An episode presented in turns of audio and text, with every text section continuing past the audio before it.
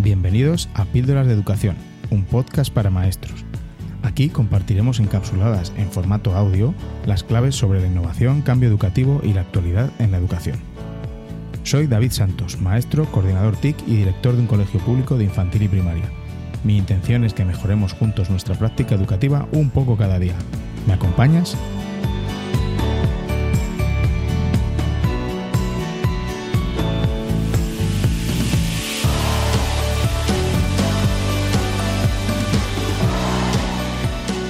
El episodio de hoy eh, os quiero contar un poco mm, qué os voy a ofrecer en, en, los siguientes episodios, en los siguientes programas y también mi filosofía como profe y qué me ha hecho llegar a compartir contenidos en un podcast.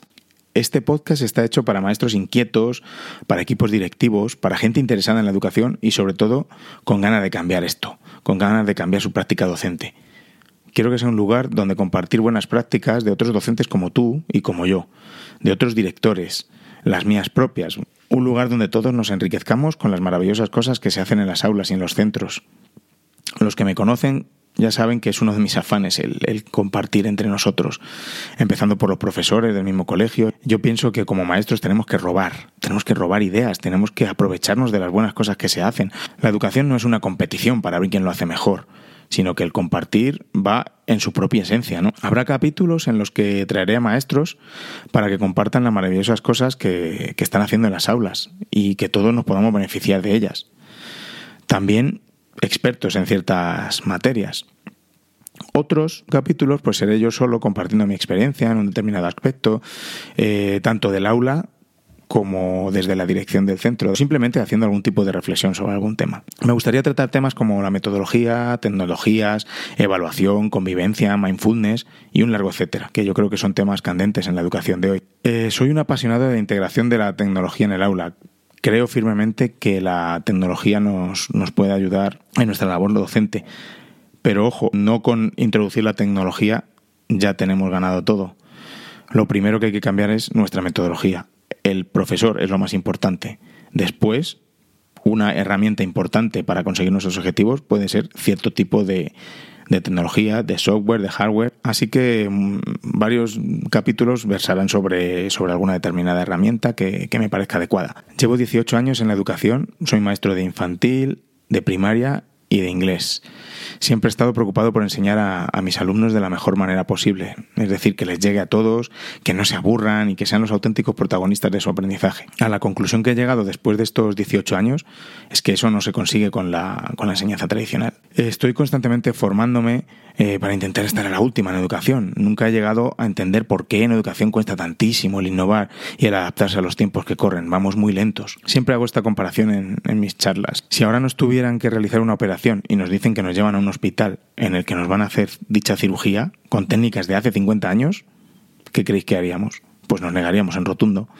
Trataríamos de buscar otro hospital más adaptado a los tiempos que corren. Pues lo mismo pasa en la educación. ¿Por qué nos conformamos con métodos de hace más de 50 años, cuando la sociedad ha evolucionado tanto? En la sociedad en la que vivimos ahora mismo, ¿qué ventaja tiene el que el profesor esté subido a su tarima como centro de todo lo que ocurre en el aula, que los niños le estén escuchando o haciendo que escuchan en la mayoría de los casos, sentados en sus sillas, quietos durante horas? Eso sí, hoy en día quizá con una pizarra digital. Después se les manda que hagan un montón de deberes que solo les sirven a los que tienen más capacidad de escucha y a los que pueden tener ayuda en casa, por lo que se convierten en un elemento discriminatorio. Ya dedicaremos algún otro capítulo a los deberes. Después llega el día del examen. En el mejor de los casos, los niños vomitan la información que han memorizado para olvidarla al día siguiente. Y si no es al día siguiente, en un corto espacio de tiempo, os lo aseguro. Es muy fácil hacer la prueba después de un examen sobre algo que hayáis impartido de una forma tradicional, repetirles el examen a los 15 días y después a los dos meses. Yo creo que ya os imagináis lo que pasa con la nota del examen a medida que, que, lo vamos repitiendo. Entonces, ¿para qué realizamos ese duro trabajo de prepararnos las clases y después no les va a quedar casi nada a los alumnos? ¿No os parece absurdo? ¿Por qué cuesta tanto salir de nuestra zona de confort y formarnos en otras metodologías que están más que comprobado que son más efectivas para formar a los alumnos del siglo XXI. Luego están los que piensan que a nosotros nos han dado clases así y hemos salido bastante bien. Pues puede que sí, que la educación tradicional cumpliera su misión en una época, pero la sociedad ha cambiado a un ritmo impresionante. Estamos ante una sociedad hiperconectada, con toda la información que queremos tener en el bolsillo, con canales de televisión a demanda donde vemos lo que queremos, cuando queremos, sin tener que esperar a nuestro programa favorito los lunes a tal hora. Nuestros niños están acostumbrados a la inmediatez de las cosas. Bueno, y como ya sabéis, hay un largo etcétera en lo que se refiere a los cambios en nuestra cultura y sociedad. Por eso no se puede enseñar igual que se hacía antes. Tenemos que adaptarnos al siglo en el que vivimos. Cualquier tiempo pasado no fue mejor, simplemente fue distinto. Afortunadamente somos cada vez más los docentes que intentamos innovar en el aula y darles a nuestros niños la educación que se merecen, que aprendan involucrándose en su aprendizaje, que sean los protagonistas activos. El nombre del podcast viene un poco inspirado por, entre aquel símil médico y porque compartir por este medio las pequeñas cosas y no tan pequeñas que excelentes docentes están haciendo en sus aulas, que las llamaremos píldoras, y que nos sirvan de inspiración para mejorar nuestra práctica docente, al menos un poquito cada curso. Y eso es lo que pretendo, que cambiemos, que innovemos un poquito cada vez.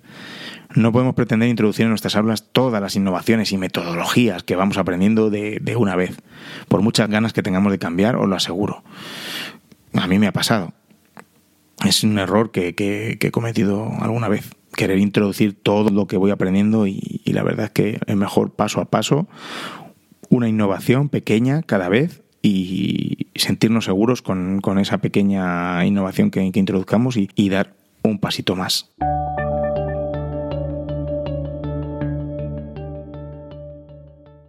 Hace tres años llegué a la dirección del centro en el que actualmente estoy trabajando. Al principio la verdad que fue duro porque a mí lo que realmente me gusta es estar en el aula con mis niños. Pero ha llegado a gustarme mi trabajo porque burocracia y otros muchos asuntos aparte, he pensado que siendo directores como quizá a más niños puedo, puedo llegar a beneficiar, intentando conseguir mi, meta, que no es otra que el cambio metodológico. Me gusta pensar que estando en la dirección puedo influir en más niños que solo simplemente a los de mi clase grupo. Eh, ¿Por qué un podcast? Pues mira, a lo, largo, a lo largo de mi carrera profesional he tenido varios blogs de contenido diverso, sobre todo dedicado a mis alumnos y a las aulas por las que he pasado. También he tenido blogs para profesores, compartiendo recursos y, y, artículos, reflexiones. He descubierto el mundo de los podcasts, mm, como no podía ser de otra manera, escuchando podcasts. Hace relativamente poco, menos de un año para mí ha sido todo un descubrimiento. Ahora mismo estoy suscrito a, más podcasts que tiempo tengo disponible, sí, la verdad es que es una locura, pero me estoy beneficiando muchísimo como persona, en plan formación, etcétera. Escucho varios podcasts de educación, tanto de aquí de España como, como extranjeros, algunos de liderazgo, de productividad, de noticias, etcétera. Bueno, una, una variedad bastante amplia os aconsejo que, cojáis vuestro, vuestra aplicación de, podcast y, busquéis, y busquéis. Y la verdad es que, esto engancha, engancha bastante para los que no hayáis escuchado podcast asiduamente. He encontrado en ellos una forma, una manera de formarme y de estar al tanto de, los asuntos que me interesan. Lo puedo escuchar en el coche o cuando voy a correr, cuando estoy haciendo ejercicio, haciendo las tareas de casa, etcétera. La verdad es que es una forma de, de coger información que de otra manera no podría. Con un podcast, por ejemplo, puedes estar haciendo deporte o planchando, que en ese momento no podrías estar leyendo un blog, por ejemplo, o viendo un vídeo. Me han enganchado tanto que he pensado, ¿por qué no? ¿Por qué no hacer un podcast de educación a modo de blog que se escucha? Me parece una manera muy interesante y diferente de transmitir mi mensaje y la verdad que más personal. Que es mi primer intento aquí con un micrófono y bueno, desde ya os pido disculpas si este podcast se oye un poco regular, cometo errores, estoy un poco nervioso, pero lo que sé seguro es que los siguientes serán mejores, al menos de calidad y espero que de contenido también, por supuesto, con los invitados que, quiero que vengan. Lo que realmente espero es que los contenidos del programa os interesen y os ayuden en vuestra labor docente. Si estáis escuchando este capítulo, significa probablemente que seáis docentes inquietos, con ganas de cambiar en esto tan maravilloso en lo que estamos metidos, que no es otra cosa que la educación. Bueno, y hasta aquí el episodio de hoy. Espero que os haya gustado, que os haya ayudado un poco a conocer el, el podcast, lo que os voy a ofrecer y conocerme un poquito más también a mí. En el siguiente episodio vamos a hablar sobre los libros de texto, sobre su conveniencia o no conveniencia en la educación de, hoy en día. Espero que, lo escuchéis. Podéis seguir el podcast y otros contenidos en mi nueva página web, mm, píldorasdeeducación.com.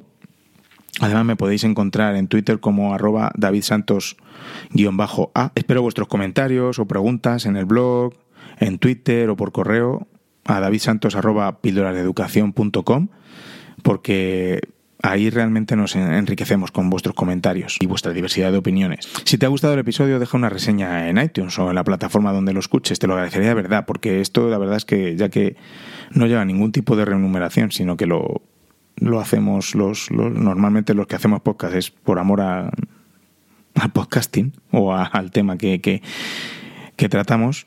Entonces, pues la verdad es que lo que como me podéis pagar es dando vuestras, vuestras opiniones.